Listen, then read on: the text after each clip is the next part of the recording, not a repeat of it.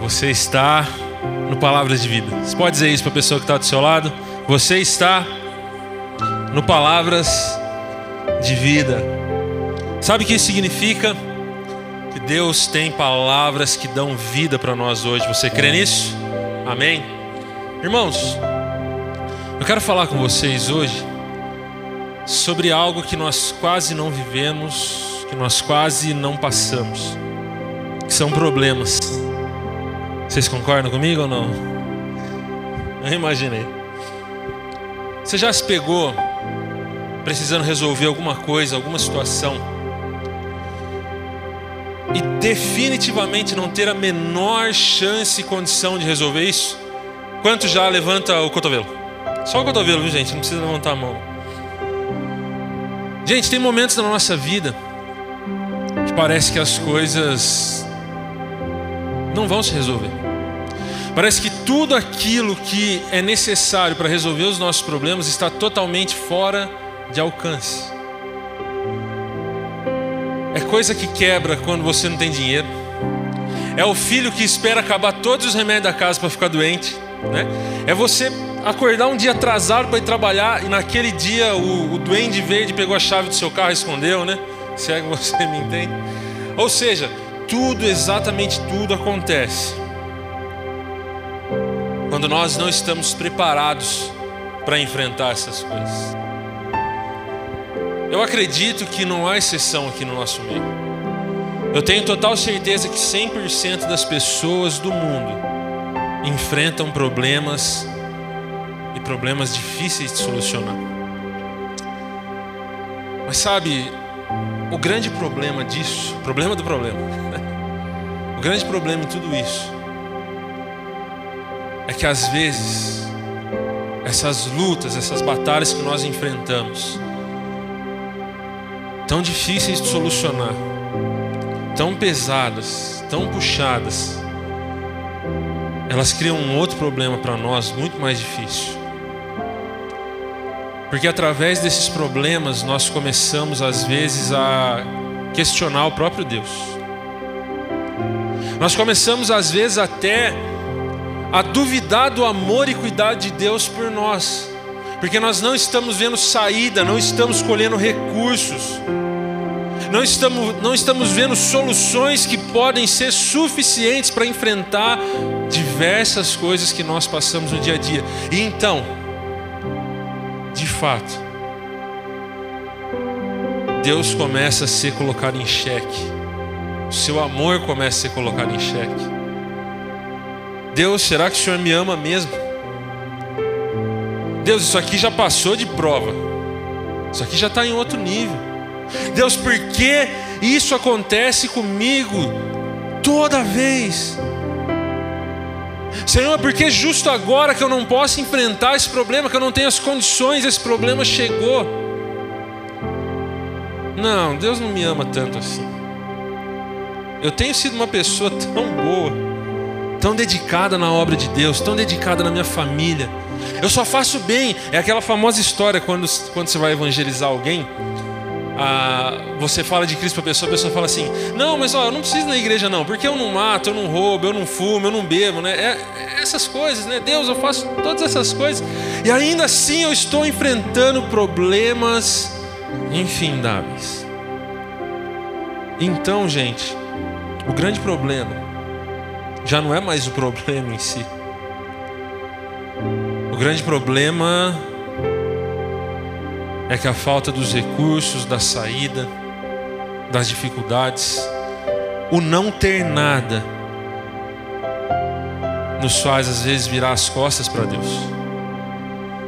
Talvez não virar as costas como um todo, mas pelo menos deixar a amizade com Deus um pouquinho mais fraca, né? Colocar Deus talvez na segunda lista dos melhores amigos.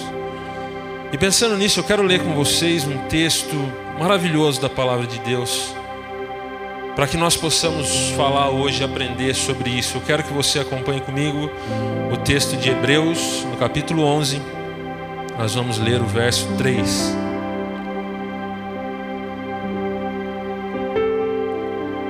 Você pode acompanhar ali na tela ou no seu celular, na sua Bíblia.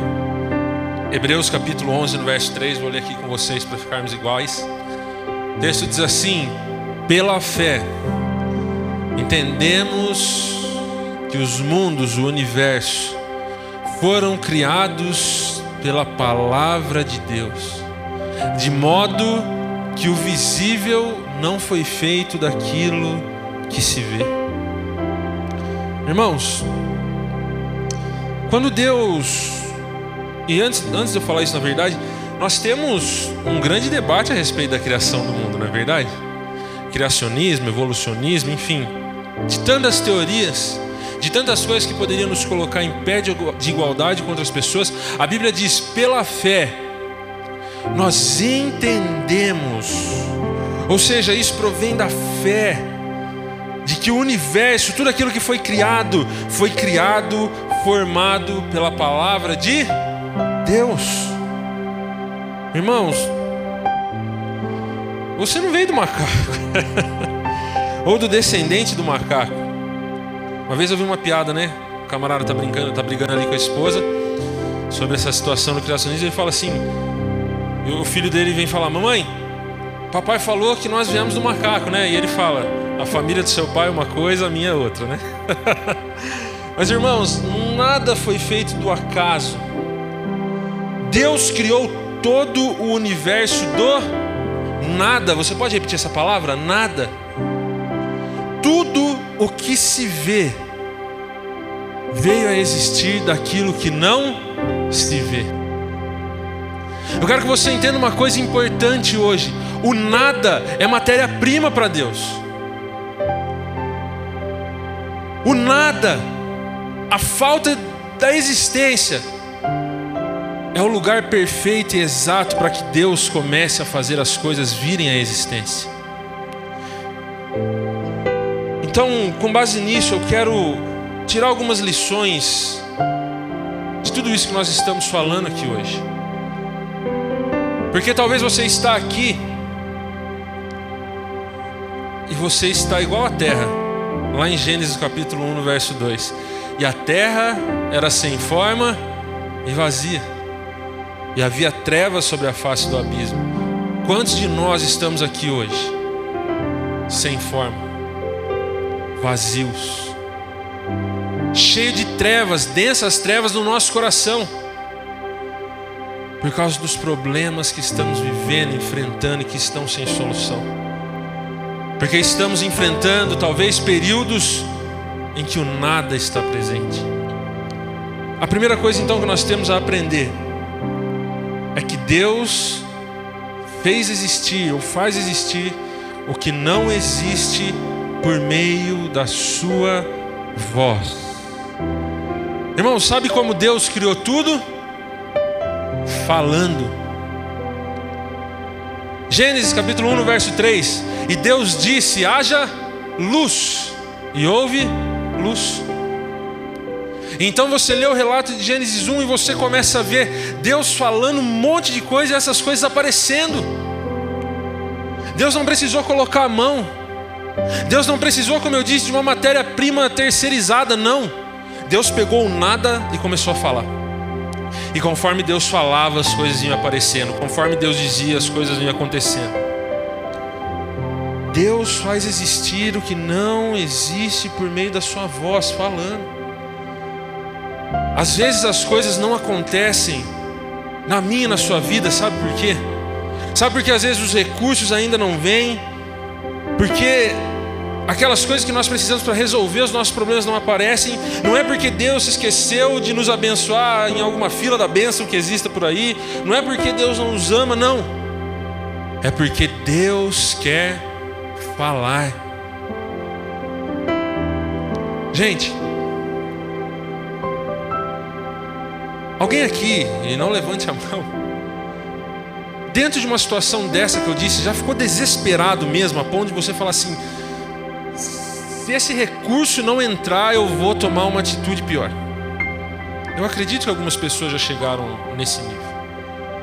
Muitos de nós talvez entramos em profundas situações tão difíceis e pesadas de enfrentar, que talvez até pensamentos de morte rondaram no nosso coração.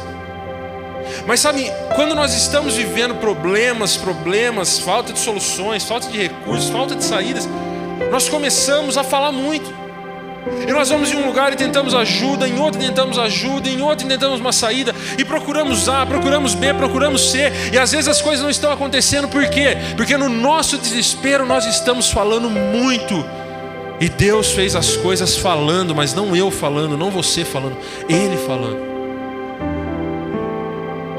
Eu quero fazer um convite para você nessa noite, e o convite é: pare de falar. O convite que eu quero fazer para você hoje é pare e ouça Deus falar com você. Porque no meio das lutas e dificuldades que nós enfrentamos, nós calamos a voz de Deus. Nós tentamos, como Abraão, quando Deus disse para ele: Abraão, eu vou te dar um filho. Sim, com a sua mulher que você ama, Sara. Na sua velhice. E os anos foram passando, Abraão foi ficando velho, e meio que assim, né? Abraão, ah, Deus, eu já estou muito velho, né? Deixa eu dar uma forcinha. Então Abraão foi, se deitou com a serva de sua esposa e teve um filho chamado Ismael. E Deus vem até ele, parafraseando, se eu posso assim dizer: Camarada, não é esse que eu te prometi. Deus não precisa de jeitinho, o que Ele falou, Ele cumpre. Então nós precisamos parar de dar jeitinho nas coisas, por quê? Porque Deus quer falar conosco no momento em que os recursos estão falhando, no momento em que não se tem, como Gabriel diz aqui, nem cinco pães e dois peixes. Não é momento de começar a falar, é momento de calar, é momento de escutar. Irmãos, eu sei o quanto é difícil escutar. O quanto é difícil acalmar o coração no meio de tanta turbulência, parar e falar assim: eu vou ouvir agora. Eu vou abrir a palavra de Deus, eu vou abrir meu celular no aplicativo da Bíblia e eu vou ouvir o que Deus quer falar. Como o pastor pregou aqui no domingo, eu vou me retirar por um instante e vou tirar tudo aquilo que está enchendo a minha cabeça agora e vou ver o que Deus tem falado pela Sua palavra como Deus fez todas as coisas, falando. Eu tenho certeza que muitas coisas que Deus tem para fazer por nós virão quando nós deixarmos Deus falar, amém? Você crê nisso? Segunda coisa que nós temos a aprender é que Deus é o portador de todo recurso. O texto de Hebreus diz, gente, que o visível veio a existir das coisas que são invisíveis, não irreais. São duas coisas muito diferentes. Não foi o nada que criou tudo, foi Deus que a partir do nada fez com que as coisas vieram acontecer. Porque isso é importante. Que isso significa que Deus tem em suas mãos todos os recursos no mundo que você precisa. Talvez eu e você não estejamos com esses recursos em mãos hoje. Talvez eu e você estejamos necessitados de tantas coisas enquanto estamos aqui adorando ao Senhor, mas Deus não está com recursos faltando, porque Ele é o Criador de todo o recurso que existe. Irmãos, como isso é valioso, como isso é precioso. Nós precisamos entender que Deus nunca precisou de nada para fazer algo. Gravou a frase aí? Eu estou aqui no pastor hoje. Liberar uma chave. Deus nunca precisou de nada para fazer algo. Tem um texto na palavra de Deus que eu gosto muito. Esse texto é muito interessante. Jesus está com Pedro, então os cobradores de impostos vêm e Pedro diz a Jesus: Mestre, nós precisamos pagar os impostos, eles estão vindo aí e não tem dinheiro. E Jesus diz para Pedro o seguinte: Pedro, vai. Olha a voz falando: Pedro, vai. Pesca um peixe dentro da boca dele, vai ter uma moeda suficiente para pagar o imposto e paga para mim e para ti. Gente, alguém aqui gosta de pescar? Levanta a mão, deixa eu ver quem vai me convidar depois. Ah, depois vocês me levam, que eu gosto, mas sou ruim. Algum de vocês, quando pescou um peixe, viu dinheiro sair da boca do peixe? Deus, eu, pelo menos eu acredito que Deus nunca criou um peixe por meio do, do dinheiro, né? Mas a verdade é que Deus é dono dos recursos, da maneira que Ele quiser. No outro episódio com Pedro, Pedro pesca a noite inteira e na verdade ele não pesca, ele não pega nada. E Jesus, pegando o seu barco emprestado para pregar, diz em certo momento para Pedro: joga a rede do outro lado. Eu imagino a cabeça de Pedro, um camarada que ele não conhecia, chegando falando assim, um, um pescador. Imagina a cabeça de Pedro assim: esse cara, mínimo, falta alguma coisinha para ele um parafusinho, um WD, alguma coisa. Porque, gente, do outro lado é logo aqui. Eu, pescador profissional, viria que nesse outro lado está cheio de peixe. Pela voz de Jesus, Pedro joga a rede. E o resto é história, como dizemos por aí. A rede lota de peixes. Sabe, deixa eu dizer uma coisa para você: os recursos que você precisa não estão na mão do seu patrão. Os recursos que você precisa não estão naquela venda, naquele contrato, naquele serviço que você tem para fechar. Os recursos que você precisa não estão naquela aposta do site de apostas, na Mega Sena, não. A saída que você precisa não está na mão do juiz, do advogado, dos médicos, de nenhuma dessas pessoas. A felicidade que você tanto busca, você não vai encontrar de maneira perfeita no seu casamento, com seus amigos, com seus filhos, por quê? Porque todos esses recursos infinitos estão unicamente presentes no nosso Deus que fez todas as coisas a partir do nada. Ele é o portador de todo o recurso que eu e você precisamos. Pare de confiar nos homens, pare de confiar na força do braço, porque Deus é Aquele que, como Gabriel disse aqui, faz cinco pães e dois peixes alimentarem uma grande multidão. É Ele. Nós precisamos adquirir essa fé, irmãos, de entender que não há nada nessa terra que tem poder para resolver aquilo que eu e você precisamos que seja resolvido. Apenas Deus. E a terceira coisa que nós temos a aprender hoje é que Deus proveu o maior dos recursos. Irmãos, nós podemos aqui nessa vida resolver todos os nossos problemas. Nós podemos solucionar situações difíceis, enfim, ser pessoas que conseguem sanar dificuldades. Nós podemos aqui nessa terra ter dinheiro suficiente para nunca passar a mínima necessidade. Nós podemos, enquanto vivos aqui, ter poder suficiente para influenciar qualquer ramo da sociedade. Nós podemos, com exceção a mim, ter beleza suficiente para nunca ter um problema amoroso. Nós podemos. Isso é fato. Mas há um problema que para mim e para cada um de nós que estamos aqui é insolucionável. Sabe qual é o nome desse problema? Pecado. Esse problema não tem solução. Sabe, irmãos, Deus proveu tantas coisas para nós. E Ele vai continuar provendo. Deus não parou de fazer coisas. Mas deixa eu te explicar por que é que essa provisão maior de Deus é tão necessária. A Bíblia diz que Deus é justo. E se Deus negar algum dos, qualquer um dos seus atributos, sejam eles quais forem, ele deixa de ser Deus, de certa forma. Deus não pode negar a si mesmo. Então, se Deus não for justo, ele não pode ser Deus. Mas sendo Deus justo, o que ele precisa então fazer? Ele precisa punir o pecador. Logo, eu e você, pecadores que somos, temos que ser penalizados pelo pecado. E a Bíblia diz que não há um justo sequer que faça o bem e nunca peque. Ou seja, dê um adeus, um bye-bye para o seu irmão, porque para nós já era, não tem mais solução. Deus é justo e tem que punir o pecado. Olha o tamanho desse problema. Como é que nós vamos solucionar isso?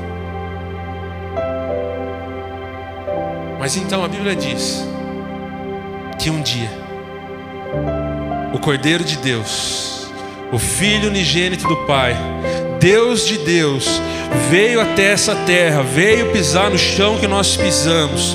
Ele viveu em obediência ao Pai. Ele viveu e cumpriu tudo aquilo que o Pai designou para ele. Porém sem pecado, sem mancha. Ele não merecia morrer. Ele não merecia estar com os dois braços abertos, pregados, nu numa cruz, sendo envergonhado, cuspido, mas principalmente totalmente esmagado pelo peso do pecado. Por quê? Porque o pecado não era de Cristo, o pecado era meu e seu. Mas para que nós não precisássemos pagar por ele, Deus proveu o maior dos recursos, que foi o seu filho entregue por nós na cruz. Tudo que eu e você temos a fazer é crer no Filho de Deus, é crer no unigênito do Pai, porque todo aquele que o crê e que o recebe pode ser chamado e feito filho de Deus. O que eu quero dizer então é que você pode morrer sem bens materiais deixados. Você pode partir dessa vida sem saúde, sem emprego, sem aquela casa dos sonhos, o carro dos sonhos, você pode partir dessa vida sem muitas coisas terem sido realizadas durante a, o seu período aqui nessa terra, mas você não pode partir sem Jesus. Você não pode partir sem ter comunhão com aquele que é o portador de toda a luz. Você pode ser um fracasso aos olhos das pessoas, mas você não pode ser um fracasso aos olhos de Jesus. Como é ser um fracassado aos olhos dele? É não crer nele. É não crer no sacrifício que ele fez por nós, o último e definitivo recurso que nós precisávamos. Por isso, mais uma vez, eu faço um convite a você hoje aqui, assim como esse convite um dia foi feito a mim. Creia no Senhor Jesus de todo o teu coração, de toda a tua alma, de todo o teu entendimento. Entenda que por mais que os problemas nessa terra virão e eles podem ser solucionados, Deus é abundante em seus recursos para nos ajudar. Existia um problema muito maior em que eu e você não poderíamos resolver, mas o Pai proveu esse recurso para nós na cruz. E não importa o que aconteça aqui, não importa se você viver bem, viver mal, se a coisa for para o brejo, se não for, você não pode ficar sem Jesus. Ele é tudo que nós precisamos. Você pode ficar em pé no seu lugar?